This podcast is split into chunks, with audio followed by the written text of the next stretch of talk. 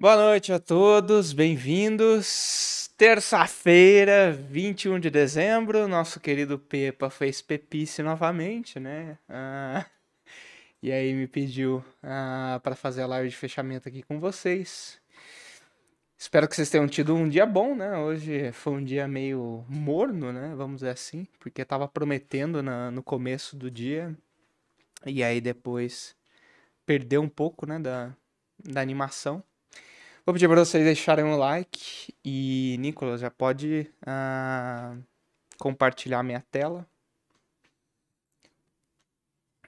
Então, o Ibovespa terminou com uma alta de 0,35 hoje. Uh, depois eu falo quais foram os destaques individuais, né? Mas hoje foi um dia mais de commodities, né? Foi os, principalmente o setor de materiais básicos que puxou a alta, né? Ah, e contrasta bastante com lá fora, né? O S&P está fechando com uma alta de 1,80, Nasdaq com 2,20, Dow Jones fechou com 1,66 de alta e o Russell 2000 com 3%, né? O Pepa que adora ficar pronunciando o nome dessa bolsa, né? Mas no vocabulário dele é Russell 2000, né? Para o, os saudosos, né? Lembra até o Furacão 2000. É, é, essa fase eu não, não peguei, viu, Nicolas? Felizmente. Não, eu era muito novo para ir pros baile funk, então não deu tempo de passar essa vergonha. O VIX fechou a 21, deu uma cedida, né? Ontem ele tinha fechado na faixa uh, dos 23, quase, né? Uh, um bom sinal. Então vamos lá, né? O que, que teve de relevante hoje uh, de cenário? Hoje foi um dia bastante tranquilo, né?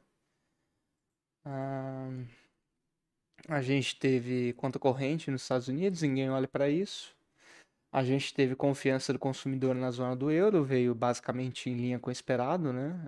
Uh, veio menos 8,3, esperado era menos 6,8. E teve dado de arrecadação aqui no Brasil, né? Veio um pouquinho acima do esperado. E o que está puxando a arrecadação? Principalmente IOF. Vou lembrar que o governo voltou a cobrar IOF sobre operações de crédito, né? Então isso está ajudando um pouco a arrecadação. A imposto de renda também veio bem, né? Veio 43 bi em, só em novembro. E a CSLL, essa aqui, principalmente porque a, os lucros estão indo bem, né? As empresas uh, tiveram lucros bons esse ano, então, principalmente no setor financeiro, né? Que o pessoal cobra bastante, CSLL. Então aqui uns gráficos só para vocês terem noção, né? Então a arrecadação estava vindo bastante forte, né? Tava fugindo uh, do intervalo histórico, né? Agora voltou mais em linha, mas assim, parece que o momentum, né? Vamos dizer assim, positivo de arrecadação já perdeu um pouco, né? Da, uh, da dinâmica. Tanto que se você olhar a alta interanual já está quase no 0 a 0, né? Tem uma altinha de 1,5 Agora começa a ficar um pouco mais difícil, né? De fato, tinha um, vamos dizer assim, uns frutos fáceis para serem é, colhidos aí, porque ano passado foi um ano ruim de atividade, né? E postergou-se muito o pagamento de imposto. O pessoal começou a recolher esse ano, então deu uma bombada na arrecadação, né? Que foi justamente esse período aqui. E a forma mais fácil de ver isso é essa arrancada, né? Que deu na arrecadação. Então, os dados fiscais continuam muito bons, né? Não dá para descartar um superávit primário esse ano, mas assim, já dá algum indício de que o caminho daqui para frente vai ser um pouco mais difícil. Uh, ah, para quem quiser seguir, né, esses gráficos que eu faço, uh, eu estou postando no Twitter, né, junto num, num comentário, né, uh, tentando subir um pouco o nível de discussão aqui, própria da Nova Futura, né, e para quem quiser seguir, né, é nicolas.borsoi, então Podem me procurar no Twitter. Bom, vindo para a bolsa, quais foram os destaques de hoje, né? Embraer subiu 15,70, né? Teve aquela notícia da subsidiária de, de, de aviões elétricos, de veículos, né? Voadores, barra elétricos, né? Uh, Azul com 7% de alta, Local Web com 5,72, Brap 5,60 e Gol 4,90. E na ponta negativa teve Alpargatas, teve notícia hoje, eu não lembro exatamente qual foi, mas teve uma notícia uh, de aquisição, se eu não estou enganado. B3 com menos 4,55, BID 4 e BID 11 com praticamente menos 4 aqui, e JHSF com menos 3,45. Olhando setorialmente, hoje foi um dia de materiais básicos, né? Ah, principalmente porque o minério de ferro foi bem lá fora. Hoje foi um dia bom ah, né, de commodities, então subiu 2%. Ah, industriais com 1,75, mas isso aqui é basicamente Embraer e tecnologia, né? Com 1,20. Parece, né? Um dia bom é, de ativos que se beneficiam de taxa de juros, né? Então, só que não é bem corroborado porque, por exemplo, é, real estate uh, caiu, né? 1,40 uh, e setor imobiliário geralmente é um, um setor que se beneficia de taxa de juros. Então, uma sessão bastante estranha aqui no Brasil, né? Uh, descolou bastante lá de fora. Uh, então, uh, o Nasdaq corrobora, né? Essa tese de que hoje foi um dia de, eh, de ativos que se beneficiam de taxa de juros, né? O Nasdaq subiu 2,20. É, falando de juros, né? É, aqui no Brasil a curva DI caiu, né? Então, do 23 para frente, tudo caindo cerca de 10 pontos, né? Hoje a gente teve aprovação uh, do orçamento de 2022 na CMO. Teve até uma quedinha né, no fundo uh, eleitoral para 4,9 bis, se não estou enganado. Eles vão destinar uh, 200 milhões para educação. Ah, mas toda aquela parte populista, né, continua. Teve 16 bi e meio de emendas do relator, né, e aí se junta com mais 21 bi de emendas é, parlamentares, então vai ter 37 bi meio para distribuir de emenda ah, parlamentar no ano que vem, né. A questão do reajuste dos policiais é, saiu em 1,7 bi, e eles deram uma subidinha também no investimento. Então, assim, no net, né, vamos dizer assim, não saiu tão ruim esse orçamento de hoje. Mas ah, o Brasil descolou bem dos juros lá fora, né? Os juros lá fora tinham caído ah, bastante ontem, né? E hoje teve uma recuperação. Então a Treasury de 10 anos subiu ah, 4 pontos e meio, né? Fechou a 1,47. Então, juros para cima lá fora e juros para baixo aqui. E só para finalizar, no mercado de moedas foi um dia praticamente estável, né? Então, DXY caminhando para um 002 negativo e aqui fechou com um 005, apesar do leilão uh, à vista de Brasil. Então, já vou pedir para vocês deixarem as perguntas aí, né? Já estou encaminhando para o fim. É, não se esqueçam do like, né? O Nicolas já tá aqui me cobrando insanamente. Falando da carteira hoje. A carteira conseguiu se destacar com relação ao Ibovespa, ela subiu 0,32 contra 0,35 do Ibov, é um alfa de 0,47, né? Os destaques de alta hoje foram Prio, hoje teve recuperação no petróleo, Vale subiu 2,45, também teve alta no minério de ferro, Magalu ah, meio que na esteira né, desses ativos que se beneficiam de taxa de juros mais baixa e VVB11, que é basicamente o S&P, né, com 1,65. No mês a carteira ainda está sofrendo, né, tá com alfa negativo de menos 3, mas saímos do negativo, né, tá com 0,15 no mês e no ano acumula um alfa de 12 e 15. No é, ranking da, da Exame, a Nova Futura está em terceiro, Tá atrás da Quantitas, está com 6,56, Modal com 6,26, a gente está com 0,68, tá? Bom, é, de agenda amanhã é um dia relativamente cheio, né? Não, é, não são dados exatamente que movem muito o mercado, mas é, aqui no Brasil a gente tem confiança do consumidor, isso aqui é importante para o setor de consumo, né? principalmente varejistas, né? então acho que vale a pena é, ficar de olho, sai às 8 horas. Tem dados do setor externo, é, com conta corrente e investimento estrangeiro direto, e depois tem relatório mensal é, do Tesouro às 14h30, tá? Lá fora também é um dia razoavelmente cheio, a partir das 10h30 tem o índice de atividade de Chicago, isso aqui pouca gente olha, né? mas tem a revisão final do PIB do terceiro tri dos Estados Unidos, isso aqui é bastante importante, não preciso nem é, dizer até porque sai junto o índice PCI de inflação que o Fed utiliza para balizar a, a meta, né? E depois, meio-dia, tem conf é, confiança do consumidor, do Conference Board, esse aqui também é bastante olhado. E tem venda de casas usadas, também meio-dia. Então amanhã é um dia um pouquinho mais cheio de agenda econômica. Vamos lá, vamos pegar umas notícias, é, umas perguntas de vocês aqui.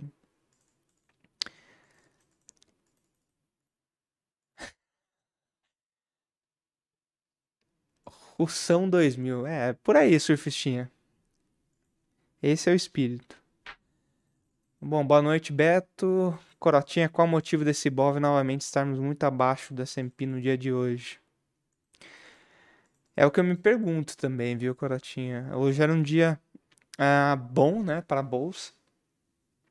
Mas como foi assim, né, vamos dizer, um dia ah, tocado, né, por ativos que se beneficiam da queda da taxa de juros, né? Então, se você pegar o S&P e o Nasdaq, que foram destaque de altas hoje, né? A nossa bolsa tem pouco disso, né? Tem mais a parte de commodities. Mas assim, não explica, né? Eu acho que hoje realmente era um dia ah, né, para a bolsa subir bem, né? Mas está com um volume muito fino, então a impressão que fica é que está todo mundo cansado, né? Acho que pessoal tomou muito invertida na bolsa esse ano e como a liquidez está tá baixa, né, ninguém quer adotar um posicionamento muito pesado nesse momento. Então fica né, a impressão de que hoje a bolsa é, performou abaixo dos pares.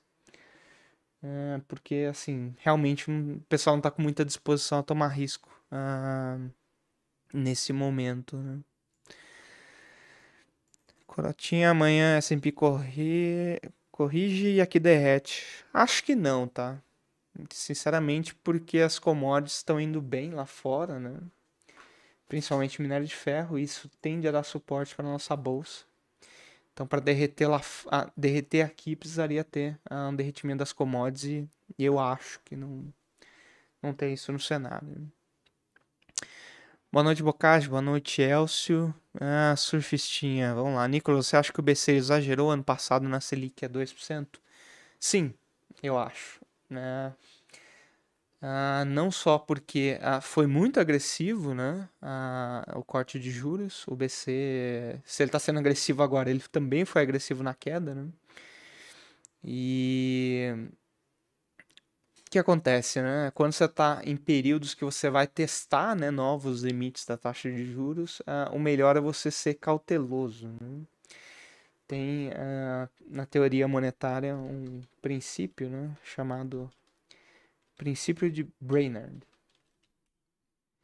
que não é a, a Leo, Leo Brainerd, que está no, no Fed hoje, é um outro cara, né? Mas o que, que fala o princípio de Brainerd? Que em situações de incerteza é melhor você ser cauteloso né, na condução de política monetária. Então, ah, não só eles estavam ah, flertando né, com os níveis muito baixos da, eh, da taxa Selic, como ah, eu acho que assim, né, passou do ponto. Né?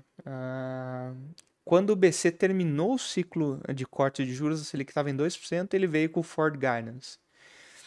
E quando ah, ele adotou o Ford Guidance, as commodities lá fora já tinham voltado para o preço pré-pandemia e o câmbio já tinha tomado um tombo de 30%. Né? Vamos lembrar que tinha toda uma discussão do, sobre se o IPCA já estava grávido do IPA, né? porque o IPA explodiu nesse momento. Né? É, o IGP chegou a bater 30% ano passado, né?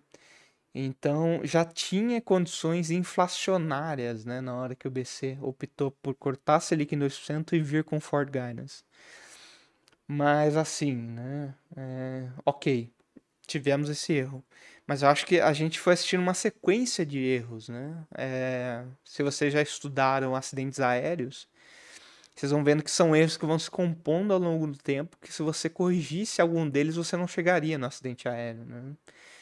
E eu acho que uma grande parte né, do problema de descontrole inflacionário que a gente teve esse ano foi por uma sequência de erros de política monetária. Primeiro, cortar a Selic para 2% justamente nesse é, momento. A ideia do Ford Guidance.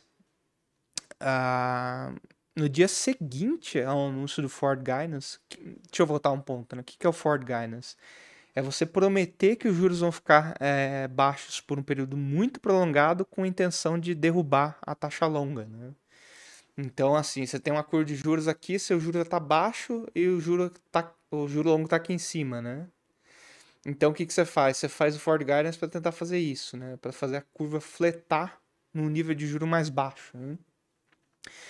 Então, no dia seguinte ao anúncio do Ford Guidance, a, a curva de juros brasileira já empinou, né? Não teve efetividade nenhuma. E o Copom ainda insistiu nessa medida por três meses, né? Então, o Copom foi é, desistir né, do Ford Guidance em janeiro desse ano e aí, esse ano, você teve a combinação de uma inflação global muito alta, mais uh, essa pressão de custos né, do IGP e a depreciação cambial do ano passado para serem repassados esse ano. Né? Então, assim, não quero me alongar muito, né, mas foram uma sequência de erros que foram se compondo ao longo do tempo. E não é à toa que a gente está com a terceira maior inflação mundial. Né? A gente só perde para Argentina e Turquia é, eu nem considero a Argentina, acho que tem já está em outro patamar, né? Então a gente teria a segunda maior inflação, é, vamos dizer assim, dos países importantes, né? Então realmente acho que passou do, passou do ponto. Ah, o André, bora RCN, ativa o modo Turquia. André, eu acho que agora ele já tá passando do ponto na outra ponta, né? É, a gente até brinca aqui que ele já pode tirar o título de violinista, né? Porque ele errou na, na hora de cortar os juros, passou do ponto. E me parece que agora ele tá passando do ponto na hora uh, de subir a, a, taxa de juros, né? Porque o que acontece? A política monetária tem a defasagem de mais ou menos uns seis meses, né? E o que, a gente está vendo? Que a atividade já está no limbo, né? Já, tá, já estamos em recessão. E a gente nem começou a pegar essa Selic é, pesada, né? E tem é, esse efeito deletério né, da taxa de juros para entrar na atividade. E segundo, as commodities tiveram uma realizada lá fora, né? Então o petróleo é o, é o caso mais, uh, vamos dizer assim, uh, é o grande exemplo, né? Vamos dizer assim. Então, ah, o petróleo caiu 16% mês passado, está subindo 5,70 esse mês, né? E assim, petróleo é muito importante para o cenário de inflação, né? Porque basicamente ele é o insumo principal de tudo, né? Tudo vai a gasolina. Então o BC precisava ser tão agressivo assim? Acho que é debatível, né? Eu, eu tô no campo que eu acho que não. Acho que ele não precisava ser tão ah, agressivo do jeito que está sendo. Tanto que a gente está com uma projeção que chega em 11,75, né? Mas se você olhar, tem casos que acho que vai para 12,5, 13, né? Será que vai chegar lá? Eu tenho dúvidas, né? Acho que não. Mas, é, onde que eu posso estar errado? Se a gente tiver um novo rally de commodities, né? E o que, que poderia... Ah, disparar, né, um novo rally de commodities. Acho que estímulo de China, né, se a China for mais agressiva, né. Mas acho que tem um segundo ponto que é a, a gente descobrir né, que a OPEP não vai uh, seguir na linha né, do, do aumento de produção que eles estão planejando. Né? E a gente ter outro rally de, de petróleo e aí vai puxar as outras commodities. Me parece, por enquanto, que o cenário de China tem mais probabilidade, né? mas ainda acho meio incipiente. Né? Então eu acho que assim, né, olhando à frente, dado que vai ter essa desaceleração mais aguda de atividade, dado uh, essa correção nos preços de commodities, Acho que o BC não precisava ser tão agressivo, né, quanto está sendo. Mas, né, uma vez que você já errou ah, na queda, provavelmente você vai errar na alta porque o mercado já está com é, pouca credibilidade da sua condução de política, né? Então você precisa errar né, na, na parte de cima. Vamos lembrar que o Willan manteve a taxa Selic elevada por bastante tempo para corrigir os erros de política monetária do Tom Bini no período Dilma. Né? Então, de fato, assim, é, é, pode ser que ele esteja errando? Acho que sim, né? Mas, é, assim, se torna um erro, não é justificável, mas é, ele acaba tendo que ocorrer para você de fato reancorar as expectativas, né? Que é justamente o que a gente está vendo agora. Se vocês pegarem as projeções de IPCA do Focus e as inflações implícitas de mercado, elas começam a indicar para baixo, né? Principalmente 2023 e 2024. Então tá surtindo efeito, né? Eu acho que a gente está correndo o risco de ficar com a Selic elevada por um período prolongado, não da gente ter que uma Selic migrando para 13%. Acho que esse cenário já está meio. Precisaria de um outro lei de commodities. Né? Acho que a gente vai ficar o ano que vem com Selic aí em torno de 11,5%, 12% até pelo menos o fim do ano. Mr. Rock, qual outro meio de controlar a inflação que não subir a taxa de juros? vamos lá, no curto prazo, né? O que, que você pode fazer? Intervir no câmbio, né? Uh, não é uma opção bem vista pelo mercado, porque depois da experiência dos anos 90, uh, utilizar né, a taxa de câmbio para controlar a inflação virou um instrumento ruim, né? Porque você vai queimando inflação, você vai, você vai queimando reserva, melhor dizendo, você vai dando saída de dólar barata, né, para quem quer comprar dólar. E aí, se você incorrer em algum problema uh, de reserva cambial, o problema se torna ainda pior, né? Porque aí você vai ter que dar uma porrada de juros, que é basicamente a, a Turquia deveria estar tá fazendo nesse momento, né? O Banco Central de lá deveria estar tá dando um choque de juros, mantendo o juro elevado para controlar a inflação e retomar fluxo cambial para o país, né? E você recompor suas reservas. Então, intervenções cambiais para controlar a inflação são mal vistas. Né? Ah, um outro ponto seria utilizar outros instrumentos de política monetária, como, por exemplo, aumentar compulsório. Né? Então, o que é o compulsório? Você vai lá, deposita o seu dinheiro no banco, o Banco Central fala para o banco. Vamos dizer que você depositou o seu dinheiro no Itaú, né? O Banco Central vai no Itaú e fala: ó, desse depósito uh, que o Nicolas deixou para você, 30% você vai ter que deixar aqui no Banco Central para é, cumprir regras de liquidez. Né? Então, a, o Banco Central comprime a capacidade do banco dar crédito em cima do depósito que você colocou. Né? Ele poderia aumentar essa taxa. Né? Ele, tanto que o BCE aumentou, né, mês passado, se não me engano, a taxa de depósito a prazo. E mas assim, são medidas, é uma medida assim que demora para acontecer, né? Ela criação de crédito ela tem bem menos efeito, né? Ah, do que ah, você elevar a taxa de juros, porque a taxa de juros pega na economia inteira, né? O compulsório pega só no, no banco comercial. Qual que é uma outra é, alternativa no curto prazo? Você começar a fazer interferências setoriais, né? Que é o quê? Congelar preço de combustível, congelar preço de alimentos, é, alterar né, contratos né, de energia elétrica, como o governo Dilma fez, ou umas coisas nesse sentido. Qual é o problema? Né? A nossa experiência brasileira, latino-americana e do mundo inteiro é que congelamento de preço não funciona. Né? Então, assim, é, me parece que tem outras saídas que não aumentar juros, né? Mas são todas muito uh, cheias né, de consequências, até para a condução de política monetária. Qual que seria uma outra alternativa? O governo fazer uma política fiscal mais restritiva. Né? Essas são, vamos dizer assim, as duas formas que o governo tem de intervir na economia. Política fiscal, três, né, melhor dizendo. Política fiscal, cambial e monetária. A cambial, eu já falei, né, é um, um método mal visto. Monetária já está explicado. A fiscal seria cortar gasto ou aumentar tributos, né? Aqui no Brasil a gente sempre escolhe aumentar tributo, mas a sociedade está meio, vamos dizer assim, fadigada, né, de aumento de tributos. E ano que vem é ano eleitoral, então a gente não vai ter, né, esse caminho, mas poderia ser uh, por aí.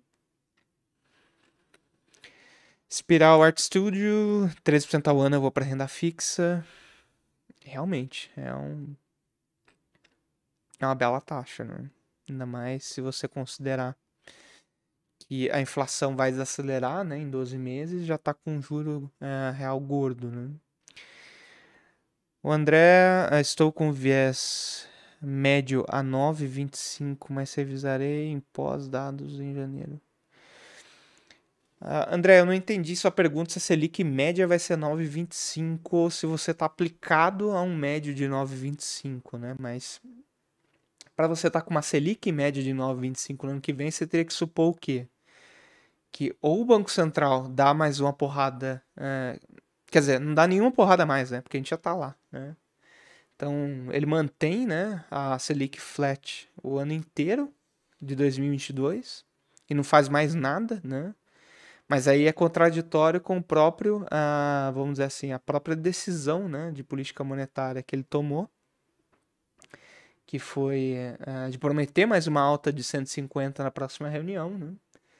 Então me parece um pouco ah, improvável esse cenário, né? ele dá esse cavalo de pau nesse momento.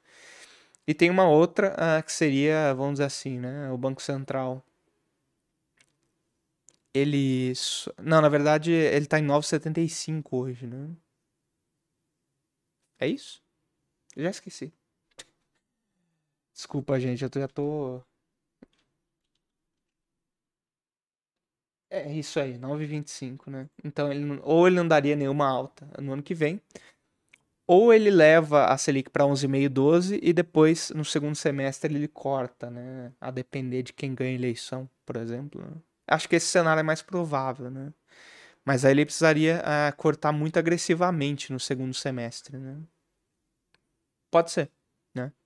Mas ainda acho que 9,25 de taxa média no ano que vem, improvável. Acho que vai ser mais em torno de 10,5, tá?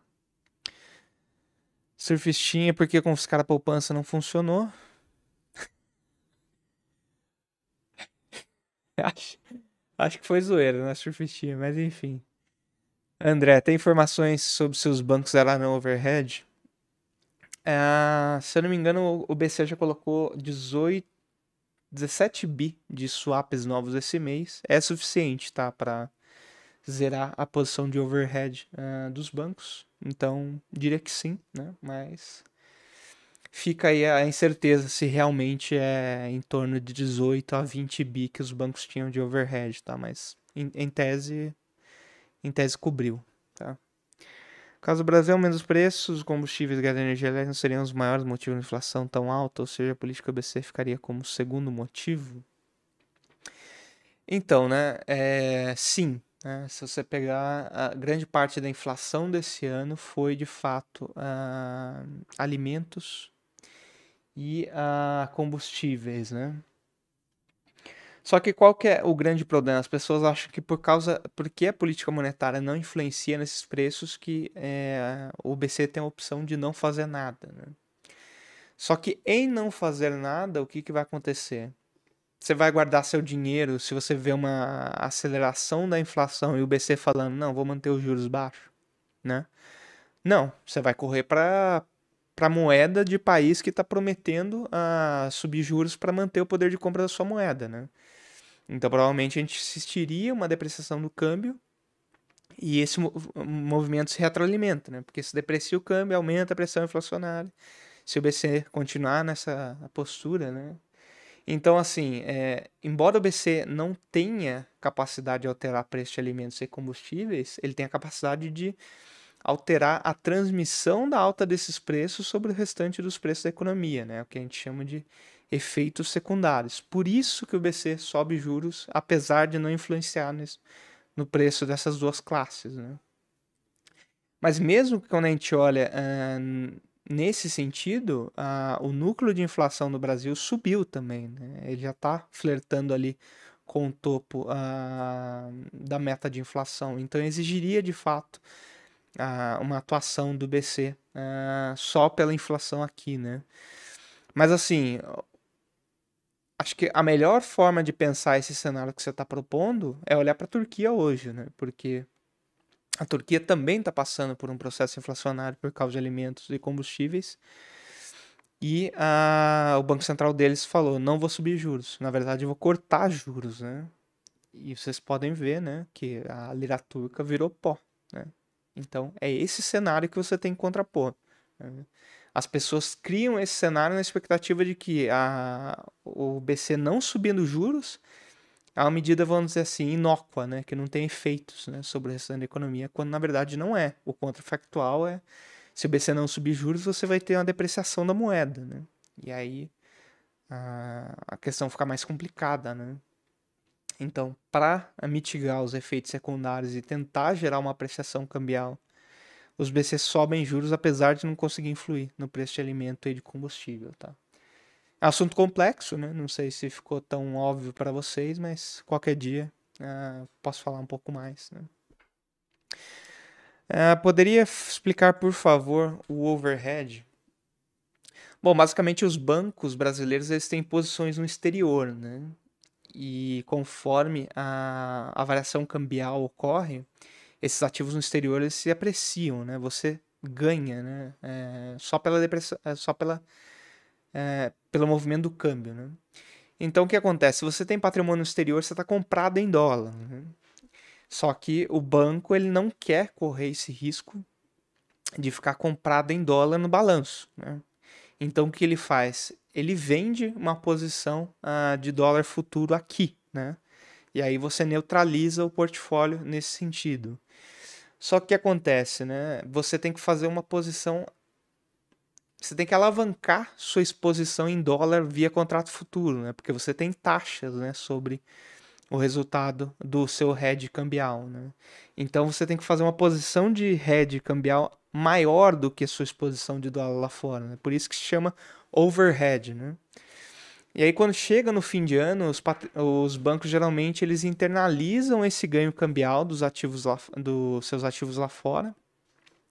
E dado que eles vão trazer uh, esse, câmbio, eh, esse câmbio à vista lá de fora, eles vão desmontar suas posições em dólar futuro. Né? Eles vão ter que comprar uh, o contrato de dólar futuro.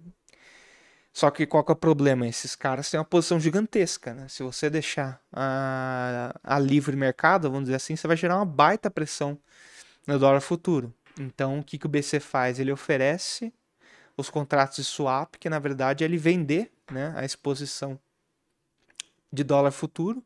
Então, a posição que o banco comercial está reduzindo de dólar futuro aqui, o BC está tomando desse lado, né? Então, no net, você casa né, as duas posições então, uh, justamente que os bancos mantêm essa proteção cambial via contrato futuro acima né, do, do patrimônio que ele vai internalizar no fim de ano, que o BC faz esses leilões de overhead. Né? Então, uh, se chama overhead porque o banco, o banco comercial tem que manter uma exposição de hedge maior do que seu ativo no exterior. Tá? Uh, Jorge Lopes, o governo interferindo na Petrobras controlar os preços de petróleo ajudaria na inflação? Sim, né? Uh, a gente já viu essa experiência.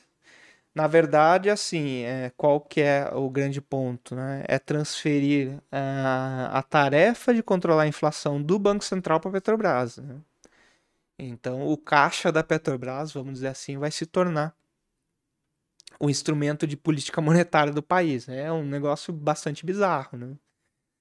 Então, qual é a consequência disso? Você chegar ao ponto de ou endividar a companhia, não me parece que seja o caso, né? A Petro já está bastante endividada, ou você quebrar a empresa, né? Dependendo é, do quanto, né? Você for descasar o, o preço de venda de combustível com relação ao que a empresa uh, tem que pagar, né? Que vamos lembrar, a gente exporta petróleo bruto e importa combustível, né? Então já tem um, um descasamento né, de, de receita aí, porque o combustível é mais caro né, do que o petróleo bruto. Então, se a Petrobras não tiver a capacidade de repassar né, essa diferença de preços via preço de gasolina doméstica, vai, ela vai custear, né, vamos dizer assim, o consumo doméstico uh, de gasolina. Então, na verdade, sua solução ela tem efeito sobre a inflação, só que no fundo é você vai prejudicar a Petro, né? E a gente já viu onde isso termina, né? E não foi só a Petro, as elétricas também né, tiveram é, esse comportamento lá atrás. Né? A renegociação dos contratos de distribuição de energia foi justamente isso. Né? Eu forcei a marra que as geradoras de energia vendessem energia abaixo do custo. Enfim, quebrou o setor elétrico. Né? Então, assim, é... eu tenho muito, muita cautela, né? Vamos dizer assim, eu tenho muita aversão, melhor dizendo, né? a essas intervenções setoriais para corrigir um problema de inflação, né? Que não é só nosso, né? Vamos lembrar. A, a inflação também está alta nos Estados Unidos, né? Gasolina também virou um problema lá. É, a curto prazo, eu acho que não tem muito o que fazer, né? De fato, realmente sobra a política monetária. A longo prazo, qual é a solução? Investir em capacidade de refino, investir em capacidade de exploração. Mas, dado que está vindo carro elétrico, né? Investir em expansão de rede de recarga elétrica, né? Então, assim, a longo prazo você precisa fazer um plano de investimentos para, vamos dizer assim, tornar sua rede energética menos dependente, né? Ou menos é, influenciável pelo preço externo. Né? E a gente tentou investir em refino, acabou dando um desastre, né? A Comperge e todos aqueles investimentos né, em refinarias. Abreu e Lima né, também foi um desastre, infelizmente, né? Porque se tivesse é, seguido à frente. Provavelmente a, a, a situação né, da, da inflação de combustíveis hoje estaria um pouco mais tranquila, porque a gente teria capacidade de refino, mas a verdade hoje é não temos, né? Somos meio reféns da capacidade de refino lá fora, né? Então, a curto prazo, para mim a solução mais natural é realmente via juros e a longo prazo investir em capacidade de refino, em transição energética, né, vamos dizer assim. Porque também daqui a alguns anos o carro a combustão vai acabar é, tendo restrições à produção, né? Então fica essa questão.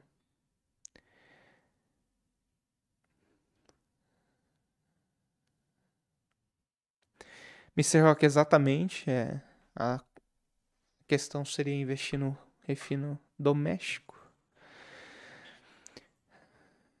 Selic de dois dígitos e app de pagamento com mais 200 CDI vão deixar a renda fixa linda mesmo, apesar.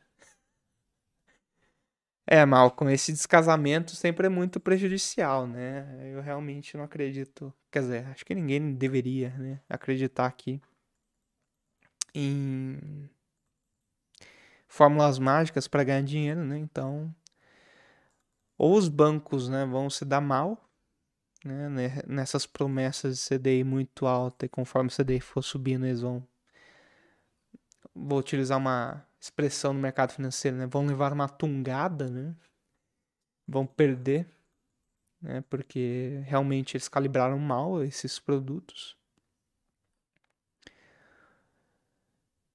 Uh, preço dos carros tende a estabilizar? Pergunta o Rafael Morales. Acho que por enquanto não, né? A questão da cadeia de, de semicondutores ainda está bastante complicada, né?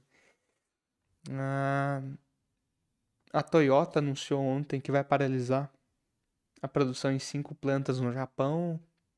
Se eu não me engano, a Volkswagen aqui no Brasil deu férias coletivas para os trabalhadores de janeiro, né? Ou pelo menos para algum turno, né? Então, uh, segue bastante complicada a situação de cadeia de suprimentos né, uh, no setor automotivo. E se não tem carro novo para comprar, as pessoas vão continuar comprando carro usado. Né? Então, é, olhando lá fora, né, tem um índice chamado Manhattan, que é um, um índice americano de carros usados, e está subindo lá também. Né? Então, realmente, acho que assim, a gente ainda está ah, com essa questão de gargalo de oferta no setor automotivo pro pelo menos primeiro semestre do ano que vem, então eu acho que não, não estabiliza pelo menos por enquanto não. Pergunta do William, ah, por que os bancos não param de cair? Acho que tem a seguinte questão, William, é como vai ficar o cenário de inadimplência no ano que vem, né? É, juro alto é bom para banco? É, desde que as pessoas tenham capacidade de pagar, né? E qual é o problema? A gente está com o mercado de trabalho bastante machucado, a gente está com uma inflação bastante elevada que está corroendo a capacidade de pagamento. Terceiro, as famílias estão super endividadas, né? Então, se você pegar é, os dados do BC, né, o endividamento das famílias é mais ou menos 70% da renda uh, disponível na economia hoje, né? É máxima histórica. Ah, mas o que importa é serviço de juros, tá? Serviço de juros está tá comendo 30% né, da renda das famílias hoje.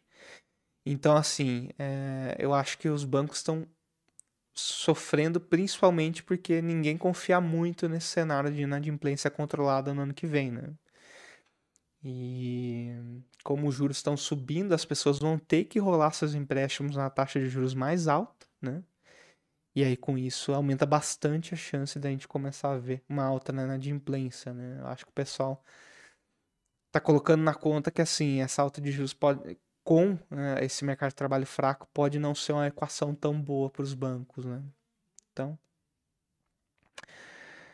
é, minha opinião é essa, tá? É, acho que tem a questão de fintech também, mas dado que a, o Nubank e o Banco Inter também estão sofrendo, né? Então acho que não é muito isso que está acontecendo, né? Eu acho que é mais questão de desse efeito na inadimplência. Nicolas, tem alguma opinião sobre o Japão? Em que sentido? Vamos, vamos deixar isso para outro dia. É, Japão é um assunto complexo pra caramba. É, deixa eu só. Compartilha minha tela aqui, Nicolas, por favor. Ah, tem um livro para quem quiser estudar Japão que chama The Holy Grail of Macroeconomics. Para quem não sabe, né, o Japão basicamente ele tá há 30 e... 33 anos, né, mais ou menos. Ah, basicamente estável, né? Explodiu a bolha do Nikkei, eles não conseguiram fugir mais disso. Tem uma sequência de erros de política monetária e política fiscal acontecendo, né? Mas uh, o caso do Japão é muito extraordinário, assim. Acho que dá para fazer uma live só sobre isso. É, não vou entrar no assunto, tá, uh, André? Até porque, assim, sua pergunta é muito ampla, a gente tá com restrição de espaço, mas para quem quiser é, ter um gostinho né, do, do que é uma análise econômica de Japão, fica aqui o, livro do Mr. K, né? É, o Santo Grau da, da Macroeconomia. Esse livro é excelente. Tá? Mas o ano acabou desse jeito, já podemos parar de falar que poupança é pior investimento. É, Jorge, assim, né? Ah, poupança é o pior investimento? Acho que é assim, né? Se você levar em consideração que o rendimento dela está relacionado à renda fixa, né? Acho que tem pouco ganho, né, de você ficar na, inflação, na poupança, a não ser que você tenha uma necessidade de liquidez muito alta, né? E ainda assim, né, eu acho que, enfim, eu não, não consigo ver ah, muito motivo. Mas os tiozões dos terrenos estão felizes esse ano, né? Até porque os sobrinhos e netos que falavam para comprar bolsa, né? Se deram bem mal esse ano.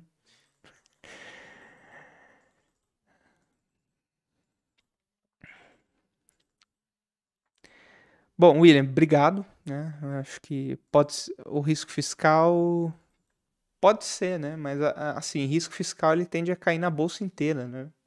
Porque risco fiscal é um risco sistêmico. Ah, mas os bancos carregam muito título público. Sim, né? Mas assim, geralmente risco fiscal pega na bolsa inteira. Então a gente pode estar tá falando que os bancos saindo mal pelo risco fiscal, mas aí sua resposta tem que ser tudo que é Ibovespa está sofrendo por causa de risco fiscal, né? Pode ser, né? Mas eu acho que tem uh, esse cenário de inadimplência, tá? E só para finalizar, uma pergunta do Pellegrini, né? Ah, podemos confiar nesses índices de inflação? Parece que tudo aumentou muito, mais do que eles espelham, né? Ah, todo mundo tem o seu índice de inflação, né? E ele vai ser diferente do IPCA, obviamente, né? Então, ah, por exemplo, conforme sua renda vai aumentando, o percentual de dispêndio é, em alimentos é, ele cai, combustível cai um pouco também, né? E começa a aumentar a moradia, né? Você começa a gastar com imóveis em bairros melhores, é, umas coisas assim, né? Então, é, você tem uma mudança de composição, né? Na, na, nas cestas, né? Ah, de inflação. Então, provavelmente o cara que é de muito baixa renda, ele está sentindo uma inflação altíssima, né? Porque o preço de alimentos subiu muito e ele gasta mais é, com alimentos. E o cara que tem renda alta também, né? Porque, por exemplo, se você pegar a preço de carro, né? Preço de imóvel subiu muito, né? Então, dá para confiar no índice de inflação? Eu diria que sim, tá? Eu confio bastante no IBGE, eu tenho uns amigos que trabalham lá e nunca é, me falaram de interferência, alguma coisa nesse sentido, né? Só que a nossa percepção né, de inflação ela é muito diferente do que tem no índice, porque o índice ele é uma, vamos dizer assim, ele é representativo, né? Ele pega o que seria a média né, do gasto na economia, então ele realmente vai descolar, né?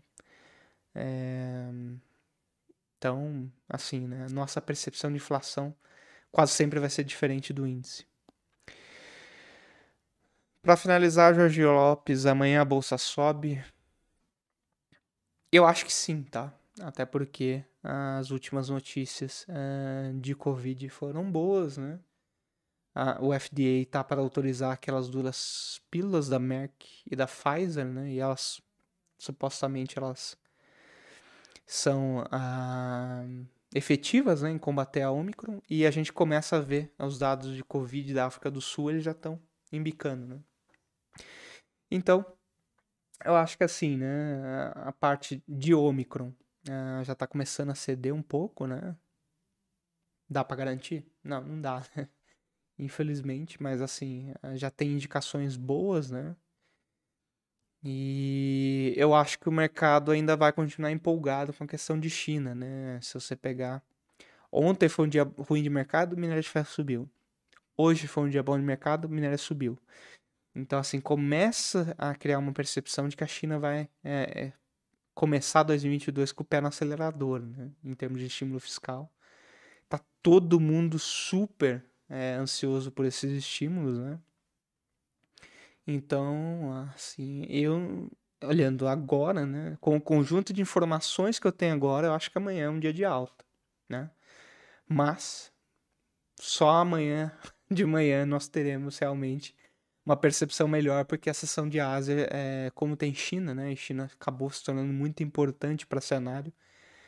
Só dá para realmente ter, uh, vamos dizer assim, um, um guesstimate com pro, uma probabilidade um pouco maior de acerto amanhã de manhã, né?